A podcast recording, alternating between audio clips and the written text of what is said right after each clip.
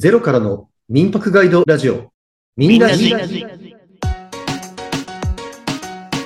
この番組では、五つ星民泊ホストの哲郎と、民泊に興味はあるけど、どこから始めていいのかすらわからない勇気の二人が実践的な民泊知識をシェアし、またリアルな民泊事情や実際の経験談を面白く共有していきます。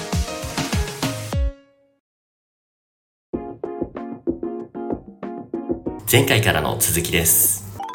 じゃあここ聞きたいのは今まで民泊運営してきた中でのしくじりエピソードしくじりか。です まあさっきね、うん。あの地図のマッピングが間違ってて、はい。まああのちゃんとリスティングまでたどり着けなくて、うん。お客さんに迷惑かけてしまったのがあったのと、その後まあやっぱ始めた頃ってなんかトラブルが続くもんで、はい。まあタイ人が泊まった時に、はいはい。その方一人だったんですけど、ん。まあ家の中あのリスティングの共同部分でこうあの調理をしたんでしょうけれども、ええ。タイ料理を自分で作ったんですおよね。おなるほど。でそのナンプラーをですね部屋にばばらまかれてしまうてかえこぼしたんこぼですよしちゃった。ナンプラーしかもそれがチェックアウトの日で。いやで僕が掃除に入ったら超ナンプラー臭くの状態でで3時にはこうチェックインのお客さんが来るどうする？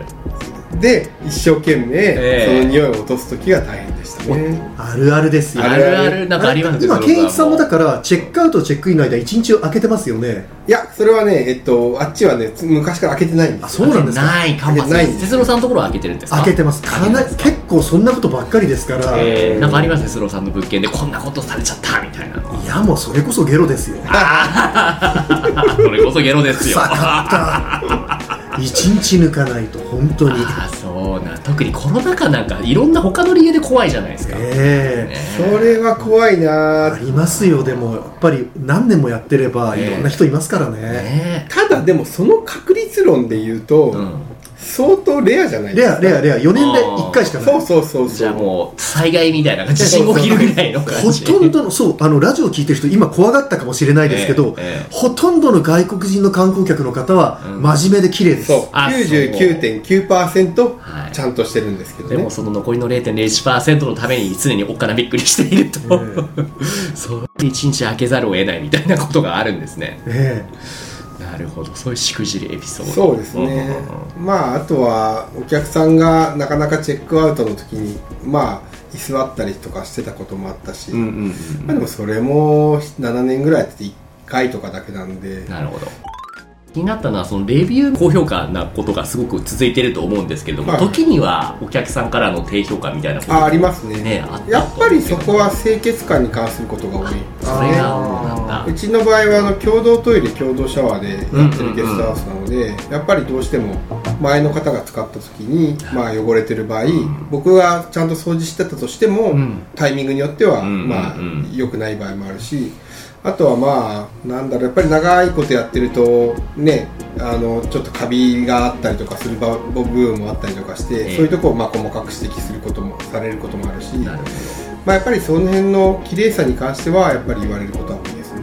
ど衛生関連の理由でのレビュー低レビューがほぼほぼってういうことですか？ーんそうですね。それ以外に落ちる要因があったかって言われると今のところ僕はないかな。ん僕は体験ツアーだから全然民泊とは違いますけれども、うんやっぱりその体験のツアーのスキル以下によってそもそも全然楽しめないとか、うん。あとねもっとやりたいことあったのに全然できなかったとか、うん逆にこいつの英語がよく理解できなかったとか、うんいろんなものが理由として考えられるんですけれども、そうか民泊の場合はまた都合が変わってくる。ああでもねちょっといすごいショックだったのは、はい。僕って結構あのまあいたまたまそのリスティングのゲストハウスの2階のええ。1階がまあバーを経営しているもんで、あそうなんですね。まあ、今はレンタルスペースになってるんですけど、ええそのレンタルスペースが使ってない時に、うんまあ、ゲスト、まあ、外国人の方と交流することを、まあ、自分としてもやりたいしそれをやってるんですね、うん。まあ、自分料理ができるので、うん料理を提供してこれが日本食でたこ焼きって言うんだよとか言いながうん。らたこ焼きパーティーやったりとか、お好み焼きパーティーやったり寿司パーティーやったりとかそれしょっちゅうやってるんですけど、ええ。でそれはまあその人たちは、まあ、いいレビューを書くわけですね、うんうんうん。ケンイチはナイスなピザを提供してくれた。いいじゃないですか。あのあのたこ焼きはめちゃめちゃ大阪のたこ焼きよりも美味しかったみたいなレビューで書いてあるわけですよ、うんうんでそれを見たお客さんがそれに期待するわけですよ。いやー。俺もたこ焼きを焼いてもらえるのかなみたいな。なんか欲張りじいさんみたいな話ですよね。もちろんそれは絶対にやりますよとは公言してないものも たこ焼きじゃないですからね。レビューに書いてあるわけですよ。うん。でたまたま自分の都合が合わなくてうん。そういう会がそのお客さんがいる間に開催できなかった時にうん。レビューにうん。ちょっとレビューと書いてあったそのパーティーとが俺のところにはなかったんだけどなんでだみたいなな なんとも言えないですね。で星4つみたいな。なんかサービスしすぎるがあまりによってね格差が生まれてしまうってことですよね。しかも彼は2泊しかしてないからそんなタイミングなかったんだよ。うーん哲郎さんのではなんかそういった経験はあります？今の話は。サービス予測しすぎたがあまり他の人と格差が生まれてしまうみたいな感じでしたけど。私はもう健一さんみたいにあのサービスをたこ焼きも焼いてないですし あのだから本当すごすぎるがゆえのなんか経験なんだなと思います。私ドル上げちはできてないからゃうとね確かにね、まあ、なんならあの外国人がチェックインしてきた時に、あのお客さんがゲストがチェックインした時に日本でな東京で何やりたいなんていう話を聞いた時に、うん。まあ、彼たまたまリピーターだったんで、まあ、仲良かったんで今回の旅はちょっと日本人の女の子と喋りたいなおおまあ言うわけですよね。どうすんの？まあそのままじゃあ今日の夜ガールズバー行こううかわー。一緒にガールズバー行きましたよ。彼のお金で。すすごいね。でも兄貴的な存在だねなんかもうね。でガールズバー行って楽しかったって言うけど、もうちょっとなんか本当に付き合えたりするような彼女が欲しいんだけどなみたいな話になったからじゃあしょうがないあ相席屋行こうか。相席屋まで行ったの？君の金でね。って言って相席屋連れてったこともありますね。すごいね。相席屋で日本語喋れない外国人のおじ僕さんが。は通通訳しました。僕は既婚者ですとか言いながら。そうそうそう。僕既婚者なんだけど彼はちょっとあの彼女を作りたがってるんでしかも日本人大好きなんだよみたいな。いやーそれはだいぶウケるな。すごいじゃあちょっと一つ私からもいいですか？はい。はい。健一さんあの7年間、はい。まあ、民泊やられてきて、はい。民泊やっててよかったって思った経験とかなるほど。思い出ありますか？よかった経験はやっぱりどうだろうな。やっぱり感謝の言葉はもちろんありがたいですよね、うんやっぱりフェイスブックメッ、あのフェイスブックで友達になってまあ楽しかったからまた来年も泊まり行くよってあリピーターさんが。リピーターさんが来てくれたりらしいっすね。とかあとはそうですね。まあ自分でこう料理作って出したら美味しいって言ってもらえたりとか、うん。あと何よりもやっぱ自分も英語覚えたかったんでだいぶ最近は英語も使えるようになってきたはいはいはい。最初と比べると喋れるようになってくるもんですね。うんでしょうね。んうんうん昔はおっかなびっくりでポケトークやってましたけど。あポケットグ使ってたんだ。へ えそれは今必要なくなりましたね。すごい。なるほど。なるほどえー、なんだろう他にやっててよかったのやっててよかったことなんかね心の温まる何か。あエピソード？エピソード？なるほど。じゃあ心温まるエピソードとしてはえ何が一番良かったかってやっぱりお金じゃないですか。えあー懐が 懐が温まるよね。懐も温まるエピソードですね。やっぱり民泊って、うん。あの別に僕はお金目的ではないにしても、ええ。やっぱりあの振り込まれてそれでこうまあ収入になってるとそれはやっぱり嬉しいですよね。やっぱり伴うものが伴わないとねうん。いくらその全員のやり取りとは言ってもね。そう。ん。そういう意味では、まあ、そこが如実に、はい。しかもねヤビってすごいのが、まあ、宿泊した翌日に前は振り込み手続きが始まるので早いですね。そういう意味では入金も早いですし、うんうんうん。そういう意味ではすごくまあ心温まるかどうかわからないにしても懐温まる。心温まる話じゃないですか、ね、単なる副業ではないですねもはや。ただやっぱり自分としてはええ。始めた時のきっかけは、ええ。あ事務所が移転してしまって空いてしまったどうしようこのスペース、なんか何か使わないともったいない。でもなんか賃貸で貸すにはちょっとあの嫌だなっていうかまあそれじゃつまんないなってとこからまあもともと空いてしまっているこう何有給不動有給不動産っていうんですか、うん。要は空いてしまっていてうです活用がない活用できない場所だったところをん。それにしたところ思わぬ収入思わぬ、ね要は自分のライフスタイルの変化みたいなものが生まれたのはすごく良かったですね。なるほど。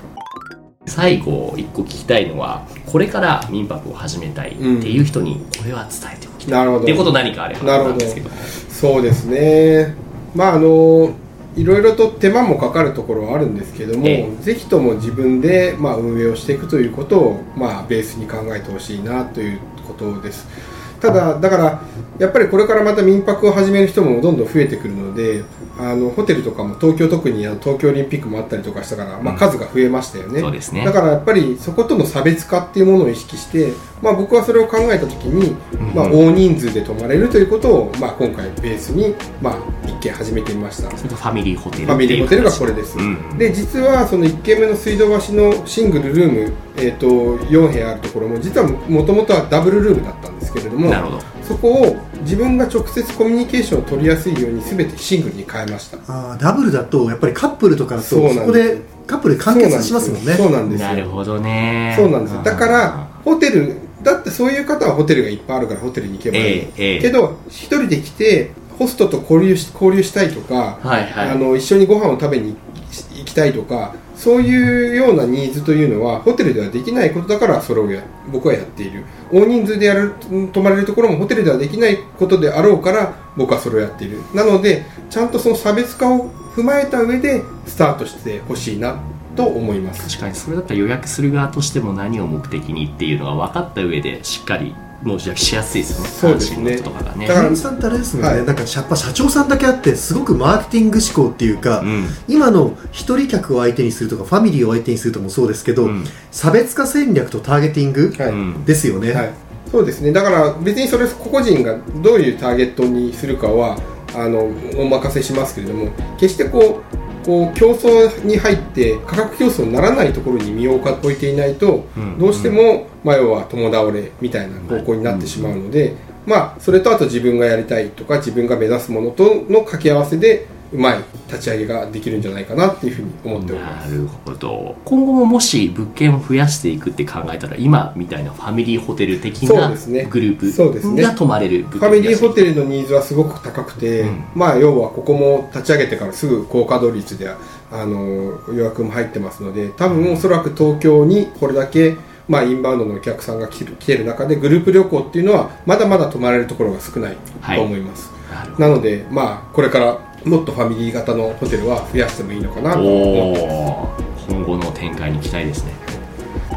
聞きたいこと聞けましたか哲郎さん。楽しかったです。あの多分リスナーの皆さんにも参考になったと思うんですよね、あのやっぱりどうやって民泊を始めるかその時の物件の選び方、うんうん。お客さんのターゲットの設定の仕方、はい。そして何よりも人任せにもちろん人にある程度任せてもいいんですけど自分でお客さんと接することが楽しいし、うん。あの物件のずっと改善にもつながるっていうすごくいい話ですね。そうですね。僕も始めるとしたらそういった健一さんみたいな形でねやりたいなって思いますね。なるほど。健一さんは今日話してみて何か他に話はそうですね。あまあまあ話しているうちに自分の考えも少しまとまった部分もあるので、ええ。まあ、よかったなと思うんですけれどもどうでしょうね。まあこれから始めようって方にはぜひ、あのまあもっともっとあの楽しいもんだという、うん。ゴールをその民泊なりそのホテルを立ち上げるということをゴールにせずあその先の